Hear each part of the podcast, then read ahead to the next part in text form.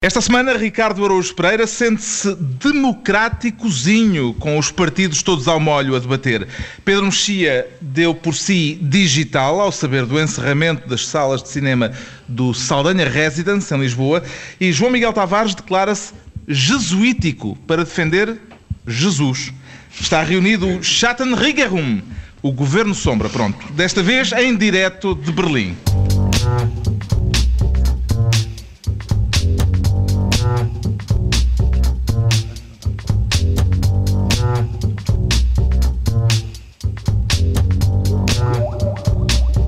Guten Abend, meine Damen und Herren. Sejam bem-vindos a Berlim.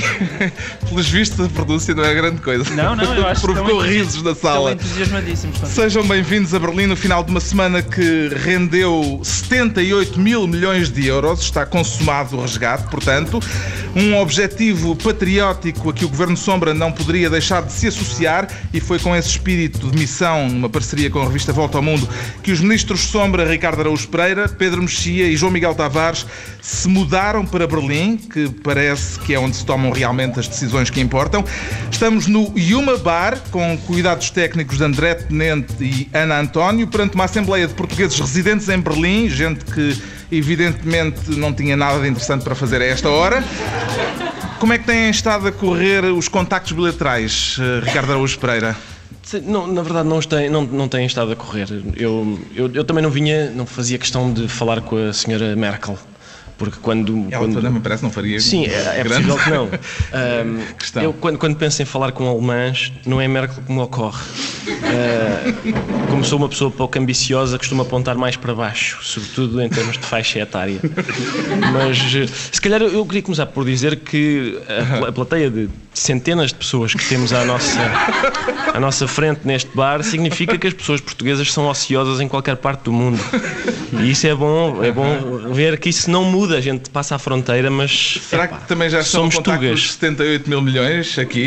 Espero que sim. Eu estou, eu estou a contar com o meu quinhão, que apesar de tudo é menor do que o dos bancos. Ah, mas o que é que eu queria dizer? Queria. Não, Foi uma acho semana nada. produtiva. Foi- não, não foi muito produtiva. O que é que nós fizemos? Fomos, fomos, eh, fomos a museus.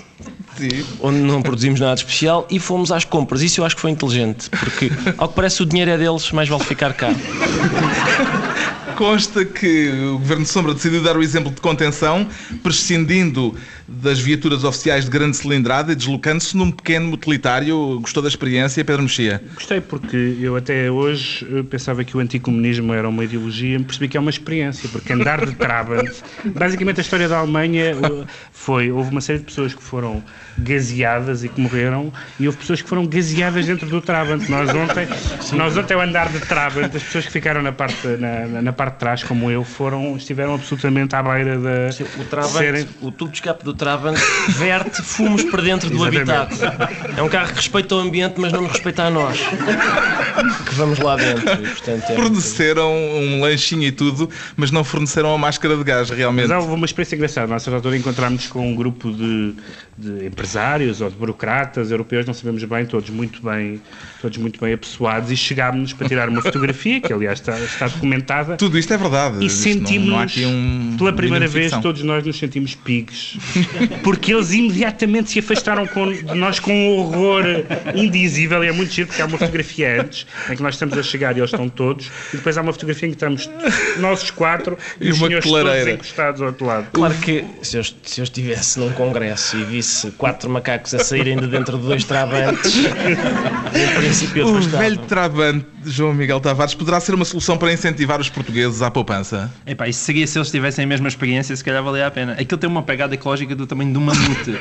Ah, e de facto eu não sei, eh, parece que era muito barato de produzir, mas eu tenho dúvidas que aquilo que se O poupava na que aquilo produção. depois provoca. Eu acho que depois seria perder no tratamento aos cancros do pulmão. Mas atenção, andar de Trabant, que eu não sabia que se podia, é uma experiência turística meio parva, mas, mas é pedagógica, porque a sensação que dá é que a Stasi não precisava de interrogar sob tortura os, os detidos na esquadra. Eu, eu estive, bastava a viagem até à esquadra, eu estive, estive cinco minutos na- no banco de trás de um Trabant e denunciei o Pedro Mexia. É um polícia que ia passar. E passou Senhor mesmo. guarda. Até apareceu mesmo um polícia da, da RDA, não é? É, Foi é um verdade. momento Foi um também momento muito- gratificante. Muito catita. Pois bem, esta foi uma semana rica em acontecimentos eh, cheios de significado, para além da visita de Estado do Governo Sombra a Berlim. Bin Laden foi morto a dois passos da Academia Militar do Paquistão e Portugal escapou à bancarrota com um programa de governo redigido por uns senhores de quem não sabemos sequer o nome. Temas que vamos tratar mais adiante nesta emissão especial que se vai prolongar até às 8 da noite. Por agora, tanto o João Miguel Tavares como o Pedro Mexia querem ambos ser ministro Ambos querem ser ministros dos assuntos parlamentares. Será um cargo especialmente apetecível por não haver nesta altura um parlamento em funções depois da dissolução? Será isso que vos motiva? eh, Havia, se- nos governos provisórios e não só havia aquela figura encantadora que era o ministro sem pasta. Que é o ideal, porque é uma pessoa que tem muitas responsabilidades, caso. mas nenhuma definida. E há a Eh, polissemia, e há a polissemia da palavra pasta. Da- Que. Ministro Estás a sem dizer pasta. que era mal remunerado. Não, não, pois, ó, isso não, mas que tem pouco dinheiro para o seu ministério, talvez. Será que eles estão os dois a competir pela pasta eh, de assuntos parlamentares Acho que eh, sim. por eh, não É um haver neste ministério, um tão, parlamento é um em ação? tão prestigiado. Por não haver parlamento, acho que, acho que competem os dois para, para, para, para ser ministro, porque qualquer cargo em que não há nada para fazer normalmente é muito cobiçado. É capaz Mas de atenção, ser todos estes isso. cargos são fictícios. O, o cargo mais alto que uma pessoa pode ambicionar em Portugal nos próximos tempos é subsecretário de Estado do FMI. É para esse cargo Pedro Passos Coelho e José Sócrates se candidatam, com- aliás, como eu tenho dito, com alguma graça. Ora bem, talvez seja por isso de facto que há dois candidatos ao lugar de eh, Ministro dos Assuntos Parlamentares. Eh, eh, será provavelmente um bom sinal para a democracia parlamentar. Esperemos que sim. Comecemos pelo João Miguel Tavares, que quer o cargo para aplaudir Pedro Passos Coelho. Ou seja, também acha que há deputados a mais em Portugal, eh, João Miguel Tavares. É, ao contrário do que o Ricardo Araújo Pereira estava para aqui a dizer, nós temos trabalhado imenso desde que nós eh, chegámos na. E desde podem, podem ir que brindando eh, sempre que houver acordo à mesa, Exatamente, não é? fazemos Que é um que- tchim-tchim. Exato. Isso vai acontecer certamente. Vai acontecer. muitas Mais vezes. tarde.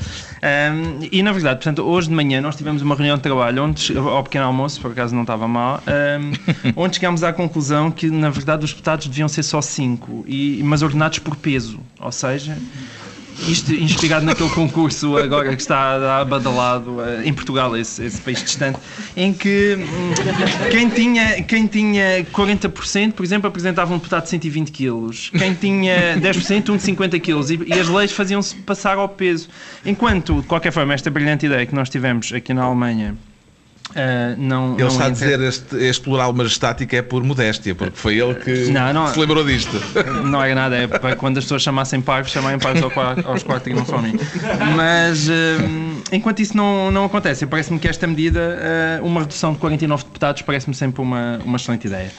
Eh, A mantém- ideia de Pedro Passos Coelho é reduzir para 181. Exatamente. E Então, atualmente que- são 230, 230 menos 181 dá 49. Vejam lá como eu eh, aprendi. Podia ser uma redução ainda maior, no seu entender. Bom, na verdade parece que não, porque depois, a partir de um certo momento, até eu reconheço que a representatividade poderia estar em causa. Hum. Mas este.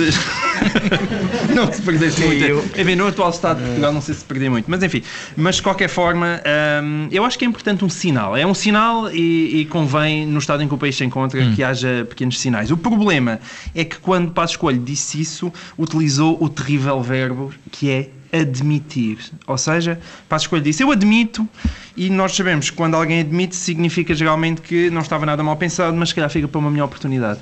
E espero que não seja esse o caso, e além de admitir que Pedro Passos Coelho se chega à frente e faça mesmo isso. O carreirismo com que ele fez as listas do PSD, ah, que não foi devidamente comentado, diga-se passagem, mas são de facto listas bastante Há aqui, em todo caso, não- uma ligeira desautorização de Fernando Nobre, que tinha proposto uma redução para 100 eh, parlamentares. É, mas isso, Portanto, i- i- isso é uma vantagem. Desautorizar Fernando Nobre é sempre uma medida altamente saudável É. na democracia portuguesa. Parece-lhe bem que não seja um número redondo, Pedro Mexia. Um redondo algarismo. Eh, acho que sim, acho que é muito bem que não seja, porque nós tivemos aquela experiência do, do número redondo, dos 115, 115.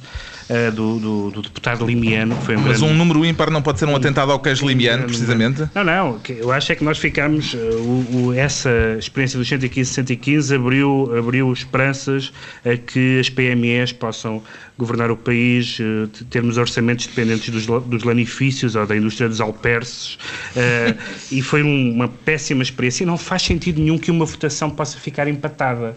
Se há uma, se há uma coisa realmente absurda no, no, no modelo constitucional, é que, é que possa. E nós tivemos aquela. Ainda por cima, quando fica empatada, passa. Ou, ou chumba, nem sei, por acaso agora não sei. Acho que vai uh, empatada. Vai a penaltis. uh, já não me lembro como é que era no tempo do Guterres. Bom, mas uh, essa, mais do, que, mais do que a mudança de número de deputados, não acho que seja muito diferente ter 230 ou 180. Uhum. Ser um número ímpar é muito importante. O facto de Passo Escolho ter anunciado isto num programa de humor, no 5 para a meia-noite, uh, significará, Ricardo Araújo Pereira, que ele espera que os eleitores achem piada à medida? Bom, eu detesto a participação de políticos em programas desse tipo. uh, mas, mas, mas, Eu... mas acho a medida interessante. Uh, no sentido em que há um, enfim, nós sentimos que, que as pessoas uh, há um desagrado vasto sobre o trabalho dos deputados na Assembleia e sempre que em algum sítio há um grupo de pessoas que não dá conta de um trabalho normalmente o que as pessoas dizem é pá, é preciso meter mais gente. O Parlamento é o único sítio em que eles não dão conta de um trabalho e as pessoas, é melhor tirar. Tirem pessoas. Há, há pessoas a atrapalhar aí. Enfim, são especificidades daquela. E o hino da campanha do PSD, achou graça? Gostei muito, sim. Vamos ouvi-lo, não vamos? Ah, sim, Eu... podemos ouvir um bocadinho. Ó, Tenente, toca o hino.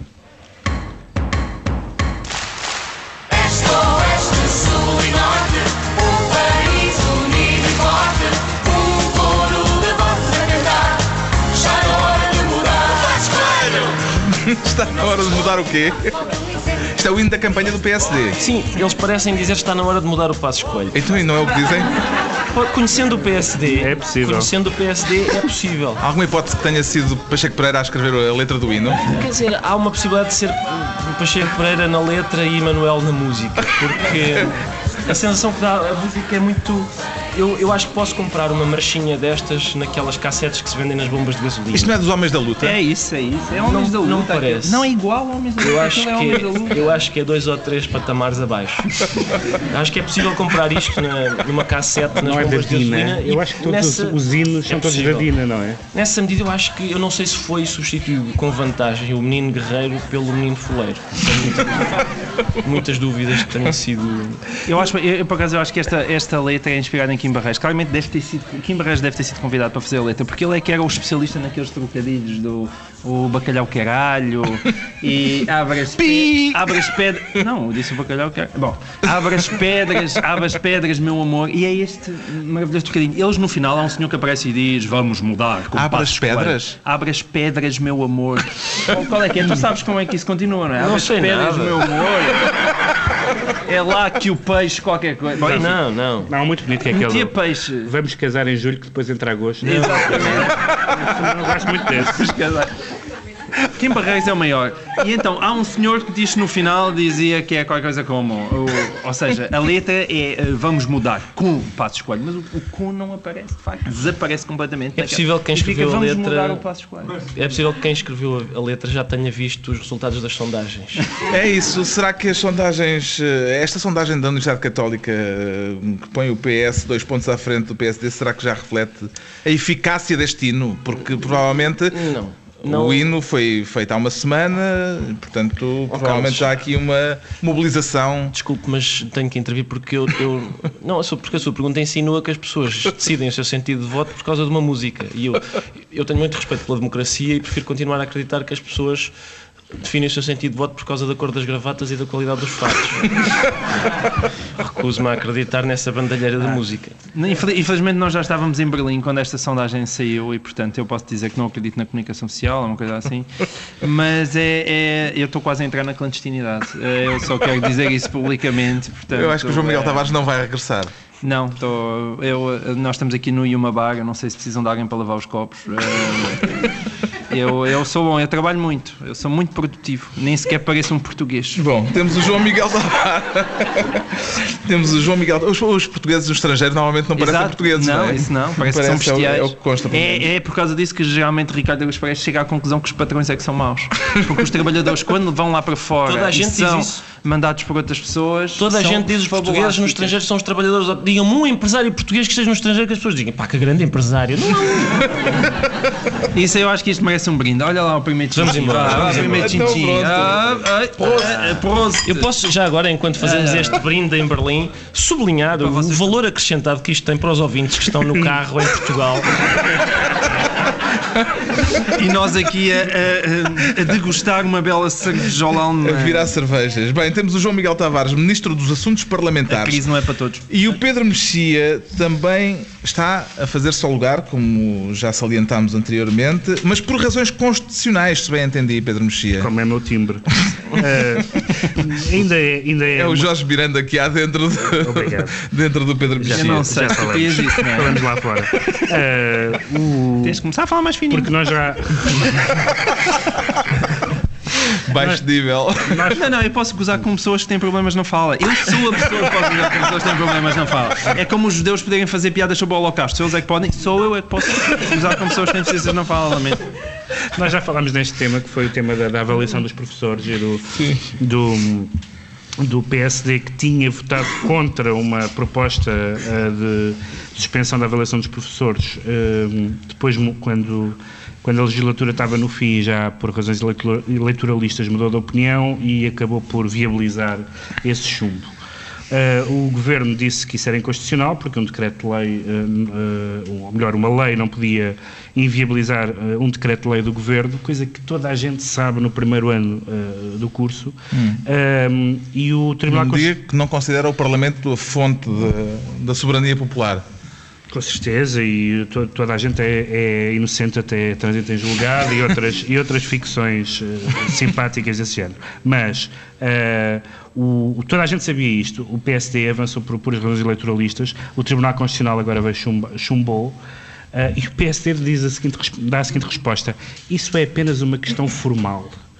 Uh, é como, por exemplo, ficar em primeiro lugar nas, na- nas eleições é uma questão formal, ou em segundo, ou ser eleito deputado, é uma questão formal, é, uma- é um procedimento. E isto, uh, o João Miguel fica muito indignado. Como é que é possível que o PS esteja à frente nas sondagens? Uma das razões pelas quais o PS está à frente nas sondagens, em algumas sondagens pelo menos, é este comportamento errático do PSD. O hino, nós rimos com o hino, o hino é muito ridículo tudo mais. Mas isto é muito mais, muito mais preocupante, uma falta de desnorte completo. E eu sou contra a avaliação, nós já falámos nisso no programa, eu sou contra a avaliação. Não se pode é mudar à última da hora a opinião só porque há eleições à vista. Uhum. João Miguel Tavares, isto é uma vitória de José Sócrates. Não, isto é uma vitória da democracia, o que não é de toda a mesma coisa. Aliás, geralmente é o contrário disso. Mas Eh, neste, neste, caso. neste caso, por muito me custe, e se calhar já é da cerveja, também que tenha que concordar com o Pedro Mexia. Eh, se- Pedro Mexia falou bem. E Uhum. pronto, eu, não- eu espero não voltar a repetir isto muitas vezes durante este programa. Hum. Mas é verdade, é verdade. Eh, eu- os, os partidos pareciam aqueles, aqueles criancinhas que têm um brinquedo novo e dizem vamos usar, vamos usar. O governo caiu e agora podemos mandar uma lei abaixo, vamos, vamos. E foi o que eles fizeram. E um bocadinho eu. considerações é que isto merece ao constitucionalista Ricardo Araújo Pereira? Ah, oh, Carlos, a minha abordagem aos temas constitucionais é mais.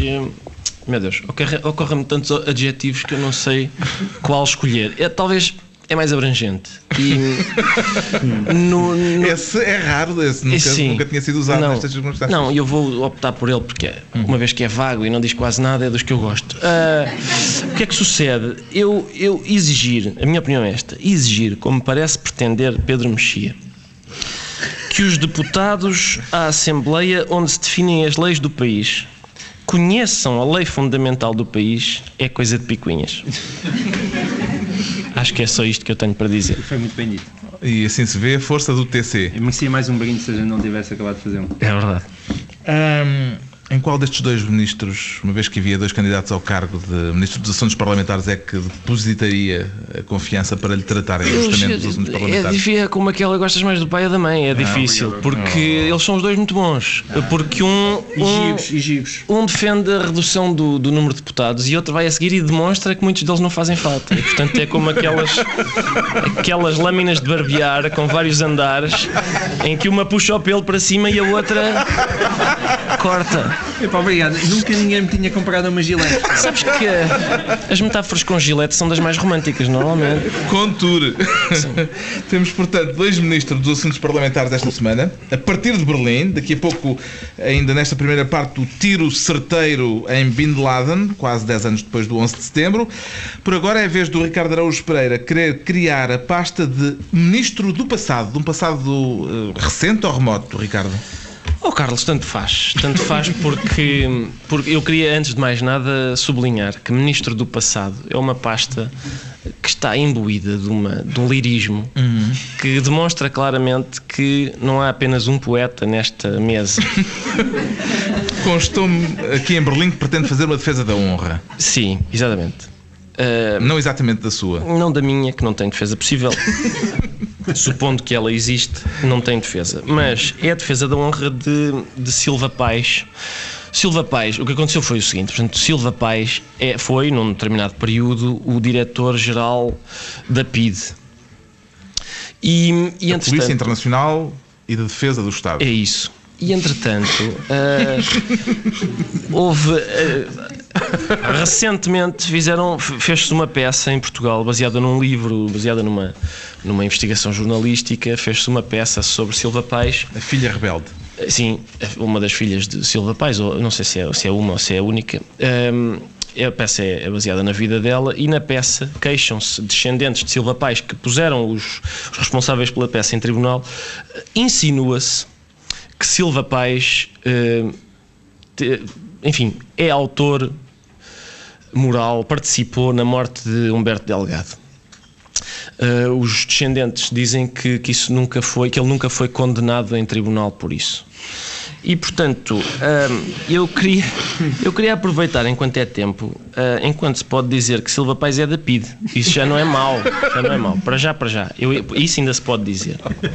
Ah, dizer que um PID é da PID e que a PID, que a PID existiu. O, o 25 de Abril, isto é, atenção, o 25 de Abril trouxe esta. eu- Quem é que já ouviu esta frase? A minha avó estava sempre a dizer: sim, trouxe a liberdade, mas também muita libertinagem. E, é- e é- eu acho que ninguém pode ser avó se não disser esta frase algum dia.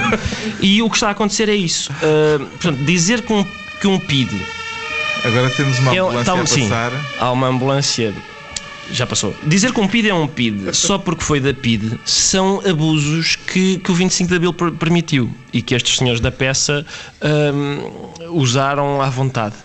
Eu acho, sinceramente, que o problema dos descendentes de Silva Paz ah, não, é, é, lá está, é um problema de honra não por Silva Paz ter pertencido à PID, já agora só para contextualizar, a PID era a polícia política que, percebia- que perseguia, torturava e matava opositores do regime. Tipo Ah, Humberto Delgado. Sim, exatamente. Por exemplo, Humberto Delgado. Portanto, A PID era, era a polícia que perseguia, torturava e matava. E o que os autores da peça disseram foi que Silva Paz participou numa perseguição, tortura e morte. Ou seja, fez o seu trabalho. E ninguém gosta de um gabarolas. Eu acho que. Eu acho que é isso que incomoda os descendentes de Silva Paz. É estarem. Epá, não digam isso sobre o homem porque ele não gostava de se Era gabar. modesto. Sim. Parece-lhe justificável esta defesa da honra de um ano passado, Pedro Mexia? Eu não gostava de ser advogado de defesa, porque defender a honra de, de um- de um polícia político é uma. Havia uma, uma frase, já não sei de quem nem, nem em que circunstâncias foi dito, que é a melhor maneira de citar uma frase. que Alguém dizia: Eles têm as mãos limpas, mas não têm mãos. Ah, e, e é um bocadinho é um bocadinho a mesma coisa, quer dizer, não, para, já, o- para já o texto quando não, não causou aparentemente estas polémicas quando saiu, quando foi publicado, suponho que foi primeiro publicado em jornal, no jornal, depois foi publicado Foi em publicada uma livro. versão curta em jornal, Em depois jornal. saiu um em livro De ainda por cima do, do, do e depois é uma, uma versão dramatúrgica. a versão dramatúrgica, a versão livro. dramatúrgica que eu não vi, eu li o livro, mas não, não vi a peça, mas aparentemente não acrescenta nada ao texto. O, o texto, a investigação é feita por jornalistas uh, reconhecidos. José Pedro que, Castanheira, Castanheira e Valdemar Cruz. Exatamente. E, portanto, não, não há uh, nada ali que seja ofensivo da honra. Uh, o que há é uh, eventualmente vergonha dos, dos, dos uh, descendentes de terem aquele antepassado, mas isso é um problema familiar que se deve hum. resolver no recapitular. Aqui em Berlim, os advogados que venham eventualmente a dedicar-se a este tipo de defesa da honra são capazes de ter um mercado bastante promissor, João Miguel tem, Tavares. Tem, ainda bem que tem nisso, porque é eu, eu até estive aqui em Berlim com o meu conhecido domínio da língua alemã. Eu estava a ler, portanto, em imprensa local e eu pareceu-me ver que, que havia uns, uns familiares afastados de Adolf Hitler que estavam a pensar processar Israel por ele insistir que morreram 6 milhões de judeus no Holocausto, quando eles sabem perfeitamente que Adolf Hitler foi apenas responsável pela morte de 5 milhões 899.653. Ora, há ali uma diferença de 102.347 judeus que são obviamente um atentado ao bom nome de Adolf Hitler. E, portanto, eu percebo perfeitamente que os familiares de Silva Paz uh, tenham toda essa sensibilidade. Uhum. Até porque e parece, segundo sei, segundo li nos livros de história, enfiar balásios nas pessoas nem sequer era a técnica preferida da PIDE. Uhum. E foi, parece que foi assim que Humberto Delgado morreu. E, portanto, morrendo com os tiros na cabeça, as pessoas dizem, isso não foi PIDE, é porque a PIDE não agia assim. Primeiro torturava, uh, João Miguel, João Miguel Tavares é o único comentador radiofónico que usa a palavra balásios e falo, falo recorrentemente ao longo dos programas. Queria só fazer esta pequena. Diz, oh, Carlos, já agora só para terminar. Sim. É capaz de ser por causa de, de coisas como esta, que matar um Humberto Delgado dê menos chatices legais do que dizer o senhor matou o Humberto Delgado, que esta sala esteja razoavelmente cheia aqui é, em Berlim. capaz de ser. Bem, bem uh, podemos continuar a falar de Balásios. Uh, Balásios agora é, que estão entregues as pastas ministeriais para esta semana. na segunda parte vamos conferir os 78 milhões e as contrapartidas que satisfizeram tanto. 78 mil milhões. Mil milhões, mil milhões. e as contrapartidas que satisfizeram tanto o governo como o PSD. Mas antes vamos falar de Balásios, porque esta semana ficou marcada pela morte de Bin Laden. Eh, congratulou-se com o tiro certeiro, ou preferia que o chefe da Al-Qaeda tivesse sido apanhado vivo, Pedro Mexia? Qualquer forma de morte me parecia bem. Eu, à partida, não, não, não tinha uma, uma forma preferida dele morrer. Claro que. Uh, a, a, os pormenores que têm vindo a público nos últimos, nos últimos dias são um bocadinho inquietantes. O relato é um tanto nebuloso. Sim, é um bocadinho nebuloso, é um bocadinho inquietante, por, não só pela aquela eh, questão de ele estar armado ou não estar armado, e depois por, e eu acho que ainda mais inquietante que isso, um, ehm, ter havido a suspeita de que os Estados Unidos chegaram àquela pista através de confissões obtidas por tortura um, e o próprio, e o próprio chefe da CIA ter dito que isso faz parte da vida e que, e que nada a fazer. Evidentemente que esta situação, uh, que já tem gerado algumas críticas, se fosse se fosse uh, no, no, mandato de um presidente que não fosse Prémio Nobel da Paz, uh, já estaria a ser crucificado o presidente dos Estados Unidos. Como Obama tem um capital de tolerância quase infinito, as coisas estão só a ser um bocadinho. Uh, agora, evidentemente que um, há, há, pessoas que. pessoas, certamente não só Prémio Nobel, Prémios Nobel da Paz futuros, mas futuros santos e beatos que dizem: ah, é horrível uma pessoa congratular-se com a morte de alguém. quando todos nós temos, temos a experiência de que há, de que há, que há figuras cuja morte nos, uh, nos alegra. Não, não nos alegra, alegra para aquela pessoa. Uh, ao, ao aspecto operacional, que de facto Bin Laden já não era importante, uhum. mas ao aspecto simbólico. Quando as pessoas dizem, por exemplo, ficam chocadas com o lado de festa nos Estados Unidos, uh, se, qualquer um de nós tivesse passado uh, em Nova Iorque, sobretudo, que não é provavelmente uma cidade de ferozes belicistas, uh, se qualquer um de nós tivesse passado por aquela experiência de ter visto o que aconteceu em Nova Iorque, se percebe que há um lado, há um lado ténue em que a justiça se confunde com a vingança. E isso é da natureza humana.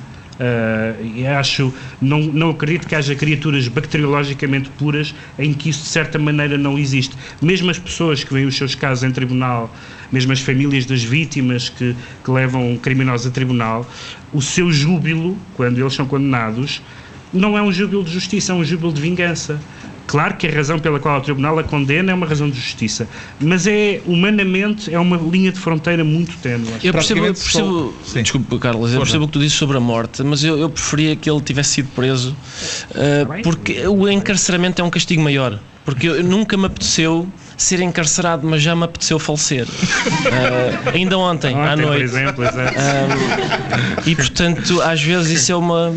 Às vezes o encarceramento é, é pior. O acho Obama. É quando és preso com algemas à cama, não? Vês? Não, mas isso. Ah? Acho que não era isso que iam fazer. O presidente Obama fez bem em não autorizar a divulgação das imagens do corpo, João Miguel. Eu acho, eu acho que fez porque é assim. Pronto. Claro. Ricardo. Pega aí, pega aí. Não, eu acho que fez porque é o seguinte: dizem que Bin Laden morreu com um tiro no olho, não é? E eu também estou um bocadinho como o Pedro Mexia. É porque a fotografia, se calhar, dá para ver se o tiro foi. entrou pelo foi olho bem ou na testa. pelo olho, não é? Mas se entrou e, pelas e, costas, acho bem que não mostra a fotografia. Exatamente. Pois, e se a fotografia dava para ver para isso. É que o tiro pode, pode ter entrado pela nuca e não propriamente pela parte da frente. Aquilo é, quando, é como quando se come uma refeição com muito piripiri, o tiro. Faz mais sarilha sair do que a entrar. É surpreendente que Bin Laden estivesse a 10 minutos da, da Academia Militar não, um, nada, paquistanesa. Nada, nada. Eu, eu, melhor do que aquilo só se estivesse a viver em Times Square. Eh, e portanto, se calhar olha, Bin Laden está em Times Square. Não, afinal estava só a 10 minutos do West Point paquistanês. Sinto que. Um, parece que aquilo era um, uma mega mansão, parece, não? Que a gente viu, uma uhum. mega mansão com muros altíssimos. Era uma mega mansão, mas desenhada pelo Sócrates. Pelo Sócrates, aquilo, exatamente. Era, escola Sócrates, indiscutivelmente. indiscutivelmente escola Sócrates, escola Sócrates, sem dúvida. É, se calhar é bom ver. Mas eu, se calhar, eu só não acho que é dele porque parece que foi construído há 5 anos e, portanto, ele aí já estava um bocado ocupado. Com isto, Barack Obama garantiu a reeleição, provavelmente. Sim, eu acho que se o, se o Bush garantiu com o Saddam, com, quer dizer, com o Bin Laden, eu acho que lhe vão criar mandatos novos para ele, para ele poder usufruir. Mas esta, esta questão das fotografias, é, antes de mais nada é importante dizer que esta foi. O mundo viveu uma semana de, de vida social muito intensa, porque houve um grande casamento e um grande funeral. E, e o mundo esteve. E mais uma vez. E uma grande beatificação. E uma grande, sim. Ok, mas uh, o casamento e o funeral são de facto coisas a que, que a gente costuma ir e o mundo aparaltou-se para ver as duas. E, e, eu fico, eu sempre fiquei surpreendido. Há, há, aquela regra que toda a gente conhece em que uma comédia acaba sempre com um casamento e uma tragédia acaba sempre com uma morte. Mas todas as pessoas casadas sabem que as comédias são as que têm o final mais trágico. Uh, o casamento, normalmente, é, lá está, às vezes apetece falecer. Uh, Epá, não sei Portanto, se agora, uma coisa. Não, não, é só, só, só dois pontos sobre isso. A primeira coisa é, é todos os canais estavam a dar o casamento. Hum. Eu, eu tenho um pesadelo recorrente, que é um casal amigo dizer-me: Queres ver o, o, vídeo do nosso casamento? E eu, eu acordo aos gritos a suar. E é, há gente que voluntariamente se pôs à frente da CNN, da SIC, da TV, todo, todos os canais. Deixa ver o, o casamento de dois bifes que eu nem sequer conheço. E agora, eu, eu nunca tinha ouvido, mais do que queres ver o vídeo do meu casamento, é queres ver os slides desta morte. Há gente que quer ver, cara, quer ver esse funeral. Mostrem-me isso, faz favor. Bom, está a chegar a hora das notícias. Vamos ter de interromper esta reunião do Governo Sombra. Aproveitamos a pausa para uma Berliner Pilsner fresquinha. Já voltamos a Berlim com Pedro Mexia, João Miguel Tavares e Ricardo Araújo Pereira.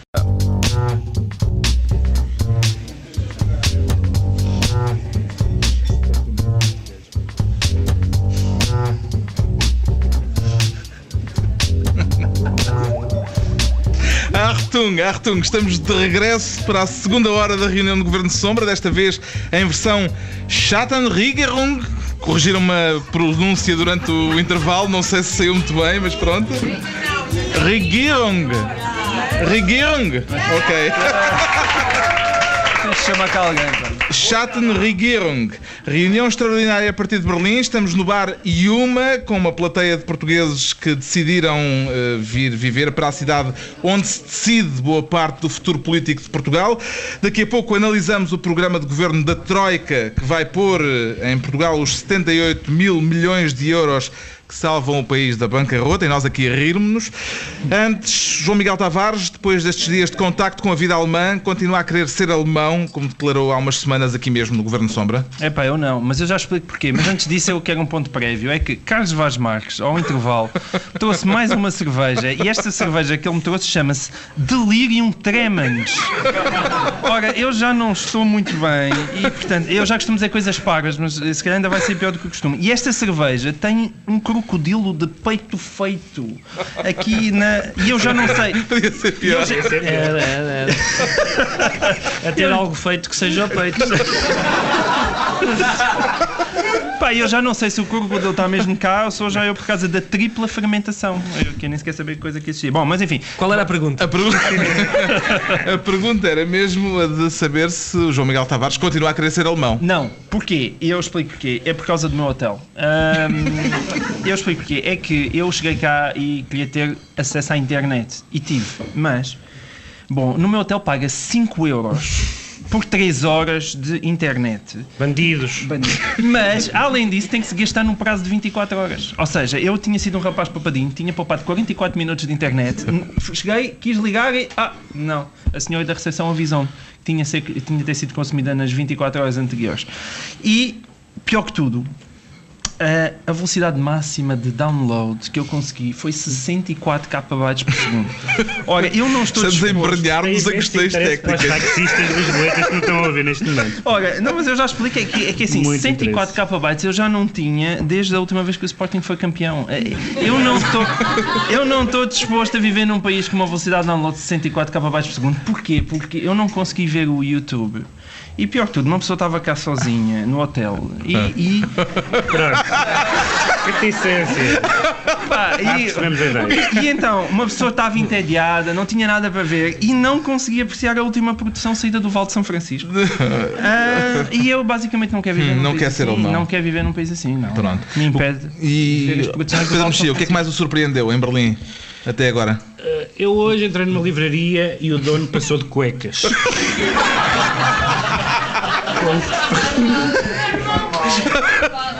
Dizem eles que é normal. Dizem que- Atenção, era a livraria mais porca do mundo. Não- havia, havia traças do tamanho de caniches.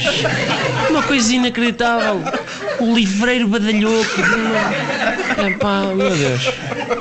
E portanto a definição de primeiro mundo oscilou um bocadinho na minha, Deixa na a minha desejar. perspectiva. E em termos gastronómicos, Ricardo Araújo Pereira? Eu, eu acho, sinceramente, acho que se come mal. Também era o que faltava, não é? Era o que faltava comer-se bem. Portanto, funciona tudo, os transportes são bons, a saúde é boa e tal, e ainda comem bem. Não, não, é bom que seja mal. Ah, eu sou suspeito. Eu, de- para mim, de Vilar Formoso para cá, ah, a comida começa a piorar. E podemos dar mais uma oportunidade? eh, Podemos fazer disto a sede do Governo Sombra ou Não damos faria. mais uma oportunidade lá àquele retângulo? Sim, e não faria, sobretudo, surpreende-me a facilidade com que em Berlim, o, a, a- a todo o passo na rua, somos recordados de coisas que aqui se passaram. Portanto, o horror passado convive com a boa vida atual. E e eu, eu prefiro. Estragando a boa vida atual, é Não, isso? não, nem sequer consegue estragar, porque a vida atual é tão boa que o horror passado é uma curiosidade. Eu prefiro uma cidade como Lisboa, em que não há nada de especialmente catastrófico desde 1755, mas nada funciona. E assim, se houver catástrofes, também ninguém nota. Pronto, então o cheque, vamos ao cheque. Eh, o João Miguel Tavares ficou mais tranquilo ao saber que o cheque dos 78 mil milhões já vem a caminho? Eu fiquei, mas não foi só por causa de cheque. Eu, eu- a Troika, basicamente, aquele famoso memorando, aquilo, um memorando é o maior eufemismo desde os tempos, sei lá do quê. Aquilo, é que aquilo não é nenhum memorando. Aquilo, na É um verdade, programa de governo. é. Aquilo não é bem sequer um programa de governo. Aquilo é uma espécie de revolução do regime. E, portanto, não se via nada assim desde 1974. Ahm, ora, eu, esta é uma revolução que, de um modo geral, é, é pena. Enfim, eu hoje em dia apoio esta revolução. Tinha pena, tenho pena não tivesse sido feita tipo por, eh, sei lá, portugueses. Não sei. Assim, de repente passa-me esta coisa louca pela cabeça de achar que os portugueses devem ser governados por portugueses. Mas não sendo, portanto, agora somos uma colónia, uma colónia, uma colónia.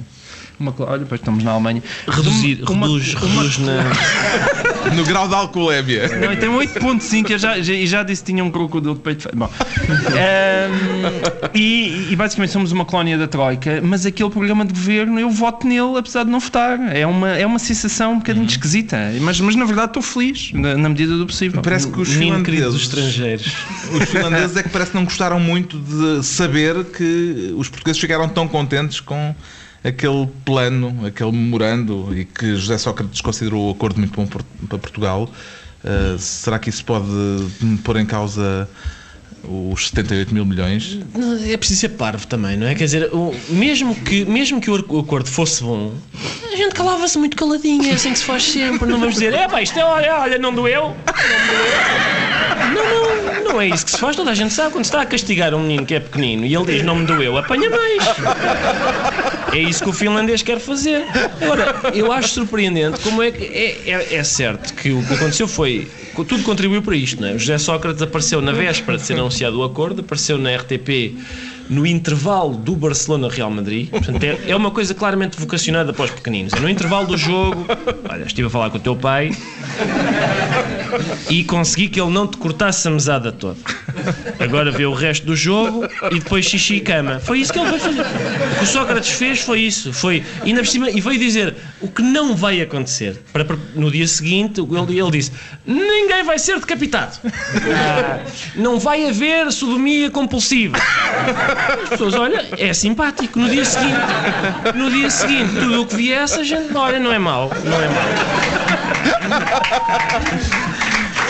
E acompanhado, não é? Parece que aquela escola dos vídeos em que há um responsável político que tem uma companhia muda ao lado. Eu gostei. Fez escola. Eu gostei disso. Eh, eu gostei muito, pa- para quem não viu, para quem não teve a oportunidade, eh, Teixeira dos Santos estava ao lado eh, do José Sócrates durante o tempo inteiro, eh, sem se mexer só a cabecinha. Assim, de um lado, outro.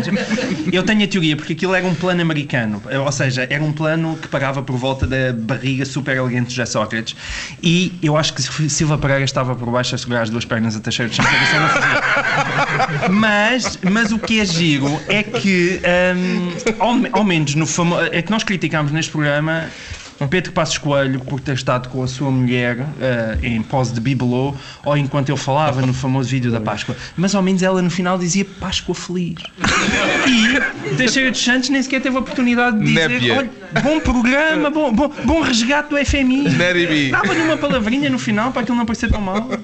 Foi, foi pena. Os negociadores da Troika disseram, entretanto, que as medidas podiam ser mais ligeiras se o governo tivesse recorrido mais cedo à ajuda externa. Isto poderá ser uma das questões a debater na próxima campanha eleitoral, Pedro Foi Mexia. engraçado que eles também disseram numa, da- numa das entrevistas que não queriam intervir na política portuguesa, mas essa frase é em si mesma uma intervenção na política portuguesa, porque José Sócrates tinha conseguido, eh, a ler os jornais internacionais, nós vemos que a maioria dos comentaristas e dos, e do- dos editorialistas da imprensa europeia tinha acreditado naquela narrativa de um governo que queria salvar o país e a oposição eh, atirou-o abaixo, etc. Quando eles dizem isto, que é o que a oposição disse todo, eh, há muito tempo, que a ajuda era inevitável, se fosse mais se fosse, tivesse sido pedido mais cedo, era menos dura, isto é uma intervenção. Eh, aliás, tendo em conta os disparates que o PSD tem produzido nos últimos tempos, quer em causa própria, quer através do lado do movimento do Mais Sociedade, o tempo de antena do PSD devia só ser essa frase em repeat. Mais nada, eles não diziam nada, dizia, disse a Troika. Porque chega completa, essa frase em si mesma chega completamente, porque as eleições são só sobre isto. Ninguém vai discutir outro assunto senão este. Ah, e, portanto, essa intervenção foi. Não, é que convém dizer que José Sócrates tinha dito que isto tudo era horroroso, que era péssimo. José Sócrates, aliás, disse há uns tempos que se recusava, a governar com o FMI. Exatamente. Não, não, é que ele lembrou-me uma daquelas situações que estava de- de- em que está a outra pessoa a dizer vá lá, olha que vais gostar, vá lá, não, não, não, vá lá que vais gostar, não, não, não, vá lá que vais gostar. E depois de Ui. acontecer diz, ah, afinal foi muito bom. Afinal, afinal foi muito bom. Eu foi- acho que foi o José Ricardo Sócrates. teve um flashback, teve Não, um, não, não. um déjà vu. Teve um déjà vu. Um déjà vu. Sempre resisti a essa pressão. Eu acho é que eu acho que há um problema. Não é chamada beer pressure, pressure É, não. Há, uma, há um problema de preposição. Eu acho que José Sócrates disse Uh, eu não governo com o FMI, mas não disse não governo para o FMI. Claro, é isso, e certo. portanto, e, para isso ele está disponível. Nós, aliás, nós, aliás, nas eleições temos a escolha entre três partidos que se propõem não governar por conta própria e, e dois partidos que se propõem não governar, eh, que, é o, que é o PC e o Bloco, que nem se sentaram à mesa. Portanto, é, é, é encantador, é a democracia no seu. Mas não vamos máximo. falar das excelentes medidas que o Pedro João Miguel, que o João Miguel Tavares adorou e que Sim, claro, é, também que é estamos um- aqui para isso. É só- não é só para ver não, não, Não, porque o João Miguel Tavares tem razão. Porque nem, Ah. nem tudo fica mais caro. Não- nem, nem tudo fica mais caro. O trabalho vai ficar mais barato. Ah, vai ser mais barato despedir, as horas, as horas extraordinárias vão ser mais baratas. Ah, isso é, é- sabes porquê? Porque quando se trata do governo receber dinheiro, há uma diferença grande no FMI e os trabalhadores. O FMI empresta, o trabalhador oferece. e portanto é muito mais eh, simpático. Entre os efeitos do acordo está uma previsão de aumento do desemprego para 13%. Eh, eh, não deve ser este aspecto que o PS e o PSD se referiam ao considerar o acordo muito positivo. Ou seria? Não sei se não será, porque pelos vistos é isto que eles querem. O próprio João Miguel Tavares diz isto. Estas são, são as medidas de sonho para a direita. É, é verdade, é verdade. Eu até, eu até- eu até já expus a teoria em sede própria, tal como tu, uh, e tu ainda não tiveste a oportunidade de expor, mas eu já expus, que é, eu acho que todas esta hum, a, a- a vergonhosa campanha de José Sócrates à frente de Portugal durante seis anos, eu até disse que foi, bom, vou ter que usar a expressão, foi uma espécie de estrume para depois Portugal... É uma imagem para, elevado. Que é uma, é uma espécie, foi uma espécie de estrume muito alargado, Diz muito humus, incompetência. humus. Humus. É, Então, humus mais- tem é mais é mais dignidade. eu é gosto mais muito de. Raul Brandão. Tem mais dignidade. E eu gosto de Raul Brandão. Foi, foi uma espécie de humus, então, Sim. para Portugal crescer viçoso. Sim, sim. Há aqui um novo E país. Há um novo país aqui a crescer, a- a crescer cheio de força. Agora, eu quando te ouço, eu, mas é, bonito. Eh, digam-me só uma coisa: as pessoas que há aqui podem esquecer se a gente está para que lado do muro. Eh, estamos na DDR ou estamos na Alemanha Ocidental aqui? Ah, pena. Eh, tu É, estar do outro lado. achas que sim? Não, eu, eu quero. eu- mas eu quero juntar. Baixo, Olha, nós devíamos ter feito. Isto é populismo do isto. bom. Não, aliás, porque eu vou dizer, Berlim até tem marcado no chão ah, o, Não, o não, não, muro em desculpa montes lá. de sítios e nós tínhamos lá posto uma mesa em cima. Desculpa se estou tu no- se estou no eu outro lado. Se estou no outro lado, eu quero juntar-me à liberdade e festejar o aumento da luz, do gás, dos transportes, do IVA, das despesas de saúde. ah, porque isto significa. Repara, o- os transportes é especialmente engraçado, porque o imposto automóvel aumenta. E as pessoas pensam, ah, então vou para os transportes públicos. Não dá, também vão aumentar. Vais a pé. Se os sapatos aumentarem, nem a pé. Nem a pé. O que acontece é, uma vez que, vão haver, que vai haver estes aumentos todos e vão vir charters, uma vez que estes, que estes, que estes eh, aumentos vão ter lugar, eh, a questão é a seguinte: não vai haver assim tanto sacrifício. Para quem vive numa casa oferecida, mesmo em frente ao local de trabalho, não precisa de lugar de transporte, tenha gosto em viver às escuras. Conseguir aquecer-se bufando nas mãos. Não gosto especialmente de comer. Não vai fazer grandes sacrifícios. Ou, tiver, ou se tiver um banco. Agora, para aquela fatia muito fininha da população que não cabe nestes critérios, vai ser duro. Sabes que uma das medidas é os patrões pagam menos segurança social. Para quê? Para melhorar a competitividade da economia. O raciocínio é os patrões, os grandes empresários, não é? Pagando menos segurança social, ficam com mais dinheiro. Para quê? Para aumentar a competitividade, para investirem em mais emprego. Isso é normalmente o que acontece. Um patrão fica com mais dinheiro. O que é que ele faz? Vai ao stand da Ferrari e diz: tem aí algum pacote de, de criação de emprego para eu poder estimular o nosso país e a economia? E eles dizem: não, então dê-me um testa roça.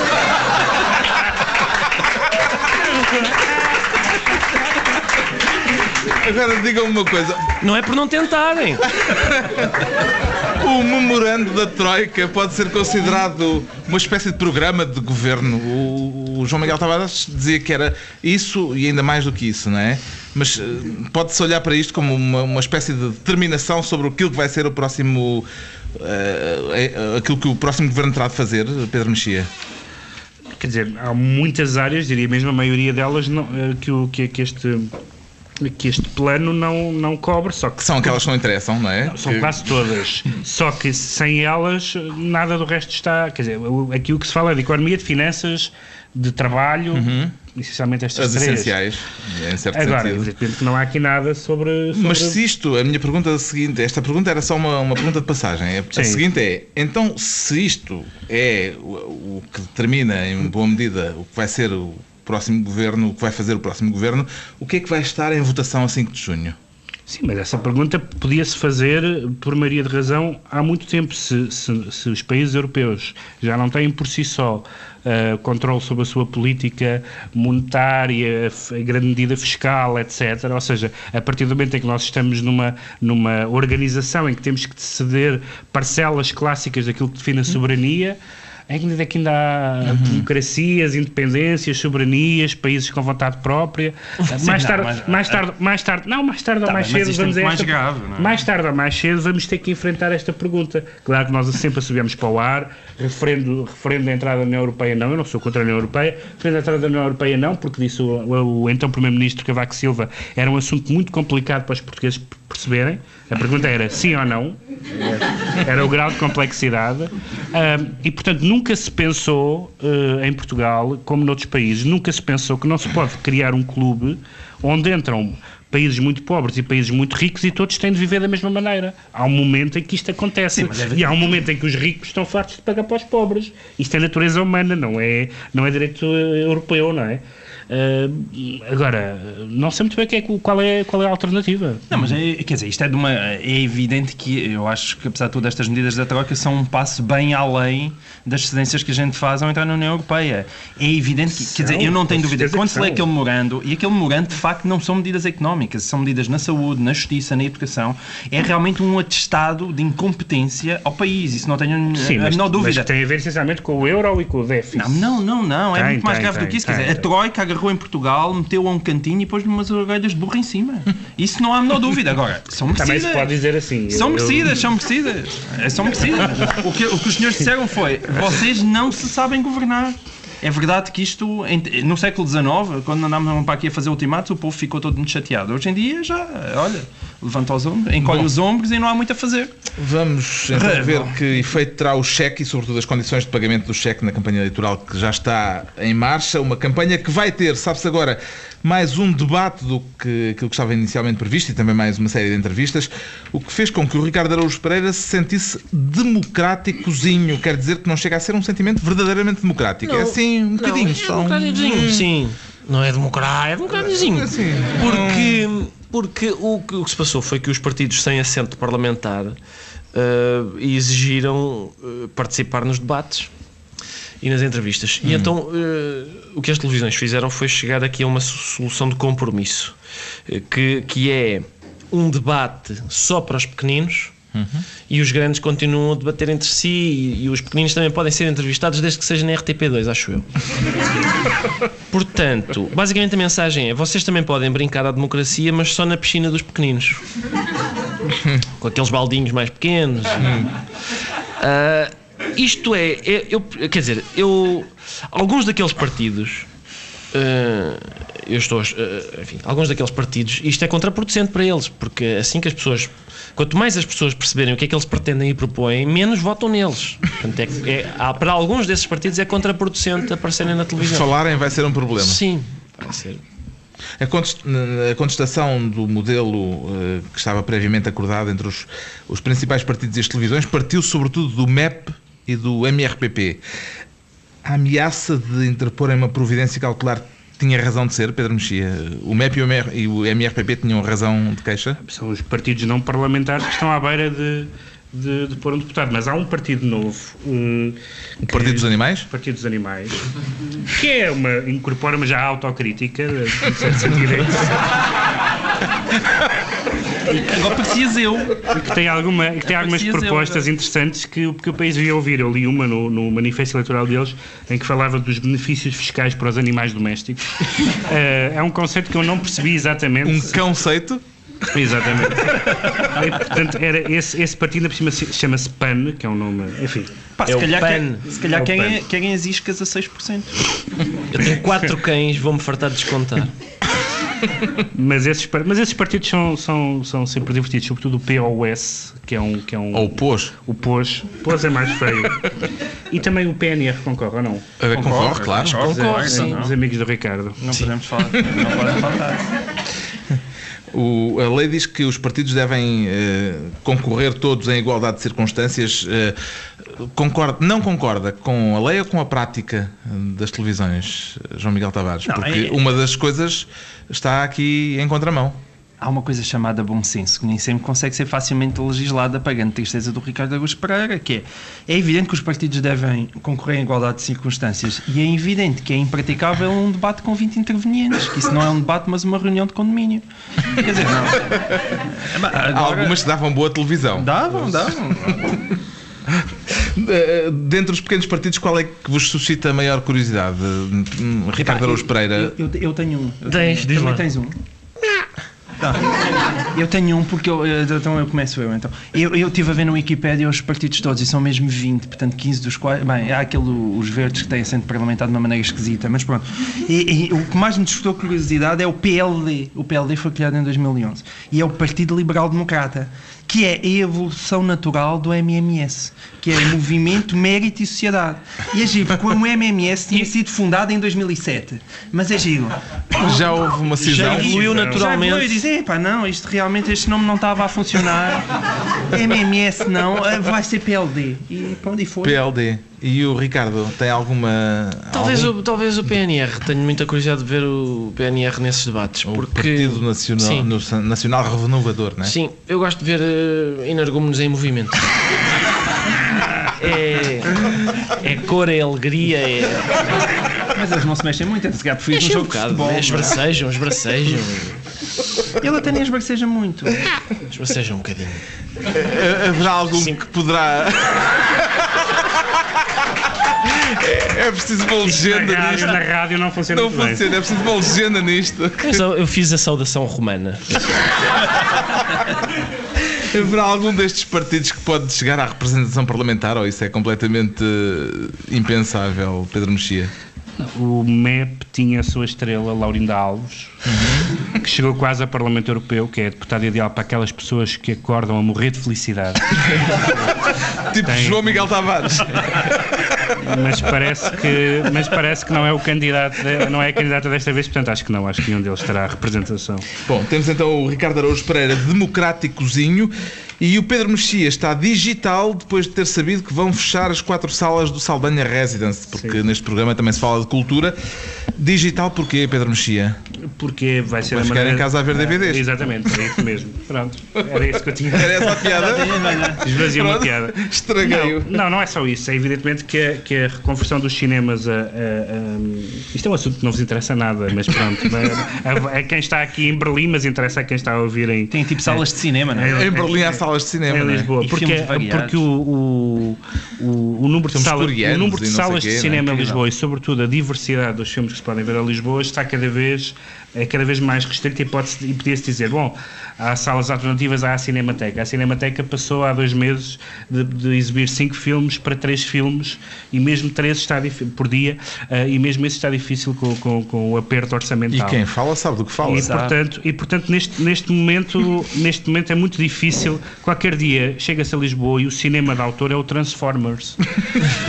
Porque a, a quantidade de filmes que já não estreiam, eh, o Paulo Branco, que era o dono desta sala, era um, é um, é um, um produtor e distribuidor com uma, com uma carreira muito importante e que foi responsável por muitos dos filmes decentes que nós vimos em Lisboa nas últimas décadas. Eh, e hoje em dia, com o domínio total da, da zona, da luz ao mundo e das pipocas e dos filmes, alguns bons, outros, a maioria deles maus, vai ser muito difícil as pessoas verem cinema decente e esta sala fica ao fundo da minha rua, portanto há um lado, há lado- é verdade que há um lado bairrista nisto, mas isto também tem a ver o facto de em Lisboa, na capital de um país da União Europeia, deixar de poder ver cinema decente, a mim preocupa. O suspeito que o João Miguel Tavares há muito também que se sente já digital, não é? Porque Por causa dos filhos todos não me Pois. deixam ir ao cinema. É verdade, sinto-me muito oprimido por isso. Mas eh, a verdade é que já é a segunda vez neste programa que eu tenho que concordar com o Pedro Mexia. Quer dizer que Então, não está a correr nada bem. post. Portanto, mais um post. post lá, lá, lá. Ah, Aqui sim, vai sim. pelo cinema digital e pela falta de variedade de cinema de autor. Pronto, não Mas é, se é verdade. Eu tirando a, parte, tirando a parte das pipocas, porque eu gosto de comer pipocas, portanto é o que é a prova de que eu Surpresa. sou. isso num filme coreano vem a matar. É a prova de que, para o Benji, é a prova que eu sou definitivamente grunho. Ele geralmente mete ah, pipocas à frente das pessoas e, e um filme a passar em fundo, e é assim que ele testemunha. Quem se atrever a chegar lá com a mão e tirar uma pipoca, hum, está arriscado. E eu, eu não passei nessa prova. O índice eu, de grunhice. eu não passei no índice de grunhice, mas é, é verdade, é uma, é uma pena, porque realmente a variedade. Eu, eu sou um cinéfilo também, dentro das possibilidades atuais, ahm, e, e tenho imensa pena, porque de facto a variedade, a variedade do cinema que está a ser exibido em Lisboa é dramaticamente baixa. E, e se apesar de tudo, eu sou um velhinho, eu não sou daqueles que acha que num ecrã de computador se consegue apreciar devidamente um filme. E o Ricardo Araújo Pereira também lamenta o encerramento destas quatro salas ou passa bem sem elas? Não, eu lamento. Não. Não, estamos, não estamos todos de não, acordo, sim, é isso? Não aprecio mais um que. Não Queres aprecio que as. Quer mais um gol? Não, não, não. Não, não, mais um não me parece bem que as pessoas sejam empurradas para ver cinema em casa. Já fazer cinema em casa. eh, sou um fã. Procuro, busco muito cinema desse na internet. Mas buscas na tua terra, Eu gosto amigo. do Aqui cinema- Estás tramado. Gosto, gosto do cinema como a mousse caseira. Pronto, está explicado porque é que o Pedro Mexia se sente digital, ao passo que o João Miguel Tavares se declara esta semana jesuítico. Teve uma erupção de fé ao ler eh, o livro do cineasta Paul Verhoeven É, sobre Jesus Cristo. Às vezes acontece umas erupções de fé, mas e depois eu esborracho. Eh, É, eu, eu falo do livro só porque o vi adormecer a lê-lo é no verdade. avião. É verdade, eu, eu confesso, eu, eu realmente estou a ler o livro do, do Verhoeven, é por assuntos profissionais de qualquer maneira, mas é, é um o, o Paul Verhoeven, o famoso cineasta badalhoco do cruzado de pernas da Sharon Stone no Instinto É a Fatal. pessoa ideal para nos falar disso, do Messias. é? parece, que, parece que além das pernas de Sharon Stone, outro dos seus grandes interesses é Jesus Cristo. E o, o livro é apresentado como a série Jesus Cristo meets shows, Showgirls. E, epá, são dois temas que me interessam imenso. Então, e eu, eu realmente adormeci no avião, tens razão. Mas é porque é, estava na parte do sermão da montanha e Jesus nunca mais despachava a multiplicar os peixes. Pá, e eu estava-me a dar fome. Mas, eh, mas enfim, Então esse jesuitismo a, a que Jesus usa que se refere? Ó ó- ó- ó Jesus. Não, não vamos falar ó de assuntos dolorosos. ao Jesus que a gente tem a certeza que realmente desceu à Terra, Uhum. que é aquele que está no estado da luz. Pronto. Eh, é verdade. Antes disso temos de salientar Atenção, para sermos eu não sei justos, se tem um lenço, porque entretanto uh, Ricardo João- João... começou aqui o a- Ricardo vai, vai a verter uma lágrima. ao meu lado. Uh, temos de salientar antes do facto de haver duas equipas portuguesas na final da Liga Europa. uh, Sim, Porto sim. Estou muito tão contente com isso. Não, o Presidente da República já salientou o facto. ah, vamos lá. estar na final da Liga Europa. Dois clubes europeus é inédito. Como os outros países da União Europeia nos vão invejar. Parece que é raro haver duas equipas europeias na final da Liga Europa. Segundo Cavaco Silva, eu não nada de futebol. Atenção, isto é mais um sintoma, é mais um sintoma da Meriquite de Cavaco Silva, aquela doença do Américo Tomás. Quando o Américo Tomás toma conta das pessoas, ele já tinha tido aquele, o dia da raça, tinha tido uh, as antigas colónias designadas por ultramar e agora é isto. É pá, na final da Liga Europa, duas equipas europeias. Isto é Ameriquite, isto é Ameriquite. E depois o remate final. Imagina a inveja que os europeus têm de nós. Eu, eu sinto isso aqui nas ruas de Berlim. Pessoas, É, "Ah, tem, tem os Hoje não, alemães- não se fala de outra coisa. os alemães, quem me dera ser Tuga. Sente-se muito. As pessoas aqui, aliás, podem testemunhar isso.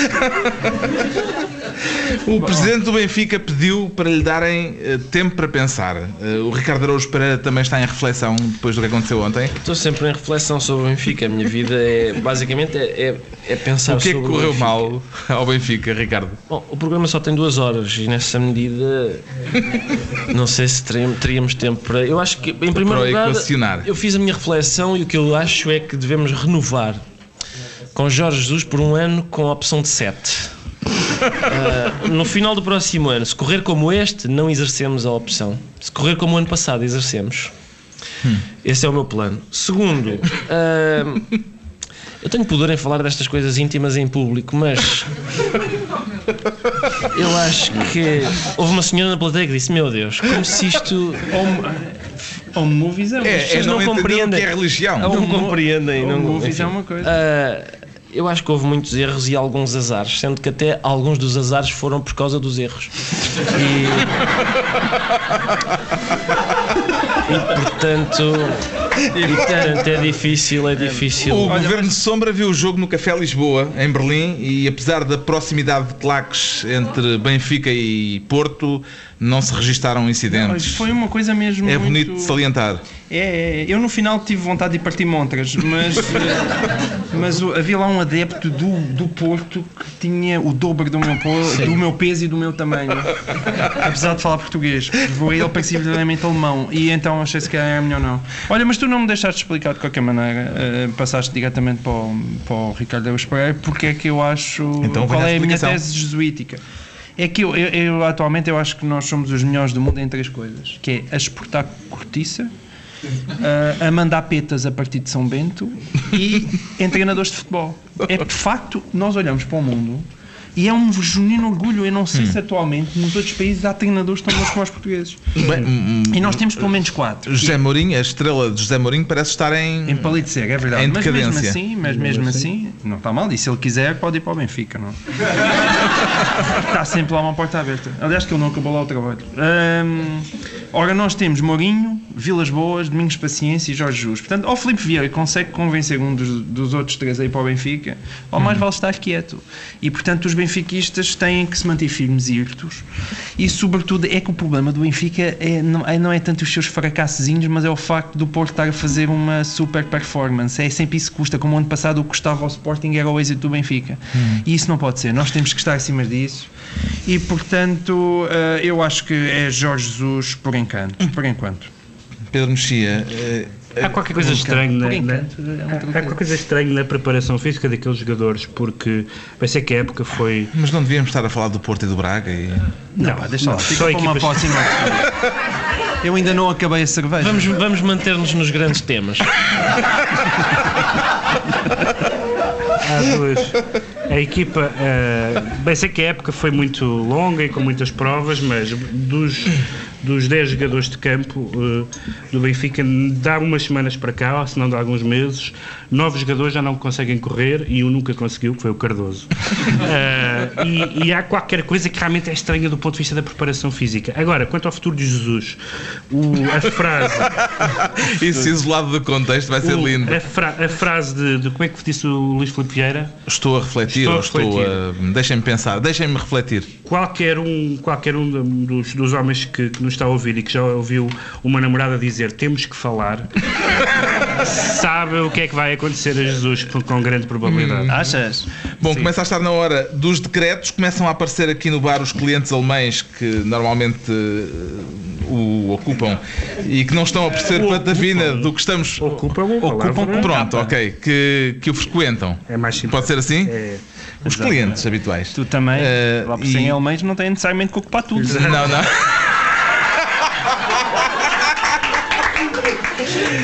E portanto é a altura de começarmos a decretar. O Pedro Mexia decreta que a gravidez tenha motivos estritamente pessoais. Sim, há motivos de outra natureza, Pedro pelos Mexia? Vistos há, pelos vistos há, porque parece que a Carla Bruni está grávida. Uh, e até aqui, ainda bem. Mas uh, parece que, segundo os peritos, o, o, o, Sarkozy está em terceiro nas sondagens. não, não, mas a ligação vem, vem, no, vem a seguir. parece que uma gravidez vale 5 pontos Uh, segundo dizem os especialistas em, em marketing político, se ela estiver grávida, o Sarkozy sobe 5 pontos. E fala-se de gêmeos, o que são 10 pontos. uh, portanto, se ele engravidou, passa de terceiro, terceiro classificado nas sondagens para primeiro ou segundo, ou seja, vai à segunda volta. Ah, e eu, à partida, ah, acho isto perigoso por duas razões. Por um lado, porque ah, Marine Le Pen já mostrou que é bastante fértil, está em segundo nas sondagens, já tem acho que quatro filhos ou três, e portanto a, guerra da fertilidade é muito assustadora. E depois fica, fica explicado porque é que Pedro Passos Coelho, na última entrevista, disse que gostava de ter mais filhos. Ah, É, ele o está- marketing, Já o começou a conversar A com a dona Laura. Dona Laura Laura, É. querida. Quanto ao Ricardo Araújo Pereira, decreta. Seinfeld na internet. Sim, é, parece que o Seinfeld vai, vai pôr aos bocadinhos uns, uns vídeos da- do início da carreira na internet, vai pôr três por dia, parece. São vídeos do, do início da carreira em que ele é, um- é basicamente é um totó de óculos eh, a interpretar textos em palco e isso é uma grande esperança para, para totós de todo o mundo. eh. é possível Totós ser- óculos? Sim, não, sem, sem ser É que óculos. de repente estou-me a sentir atingido. É possível ser um totó num dia e um grande humorista no futuro. E portanto, quer dizer que eu próprio estou, estou interessado Mas não usas óculos. Está bem, mas posso pôr. Pode passar a usar. Finalmente, o João Miguel Tavares decreta a máquina dos beijos via internet. É verdade. Isso É- existe, João Miguel? Existe, foi inventado precisamente no momento em que nós estávamos em Berlim e não estou a brincar. Por japoneses. Cientistas japoneses inventaram-na em Tóquio. Ora, como é que isto funciona? É uma caixa com uma palhinha, tem que haver duas, uma em cada extremidade da, da internet, que é movimentada na boca à vontade de cada um. E, portanto, e do outro lado reproduz os movimentos. Ou seja, um bater de asas de um linguado em Tóquio pode transformar-se num tempestuoso orgasmo em Nova York. Já Ora, Hum. isto até dá, até dá eh, atenção, a máquina é tão extraordinária que ainda tem um outro pormenor, é que dá para guardar beijos e usá-los mais tarde. E todos nós, e todos nós já sonhamos com isso. Tipo, "Ai, que bom, se a gente pudesse guardar, guardar beijos e não só, e poder Eu usá-los não quando quero ser desmancha prazeres, mas não é melhor fazer isso offline? Não, não, não, não. É que o meu problema, eu não precisava sequer desta máquina, mas eu tive tantas dificuldades com a internet no meu quarto e a minha mulher está tão longe Deixa-me só- que este só- aparelho tinha-me dado um jeito Nós de caraças na- enquanto estive aqui em ontem, ou Berlim. anteontem, no museu, ao subir as escadas, vimos uma lista dos grandes momentos da humanidade. Essa altura dizia Bach, Goethe, Schiller, mas lamber o chip é uma coisa que não está entre os grandes momentos da E humanidade. pronto, está concluída a reunião do Schatten Rigerum. Uh, Rigerum, a partir de tens Berlim. chamar aqui alguém para dizer isso ao microfone. É verdade, alguém que venha aqui chamei dizer alguém, isso dizer isso ser, faz favor, venham aqui. Vá, não sejam tímidos, vá lá, É, vá lá, exatamente. Eu o até bebo mais Governo. Sombra, em alemão, desta vez dito como deve ser, Die Schattenregierung. é isto mesmo. Muito o bem, Governo Sombra, bem. para a semana, se não decidirmos todos ficar por cá, Governo Sombra, Pedro Mexia, João Miguel Tavares e Ricardo Araújo Pereira estão de regresso em Lisboa. Se não fosse a internet eu ficava.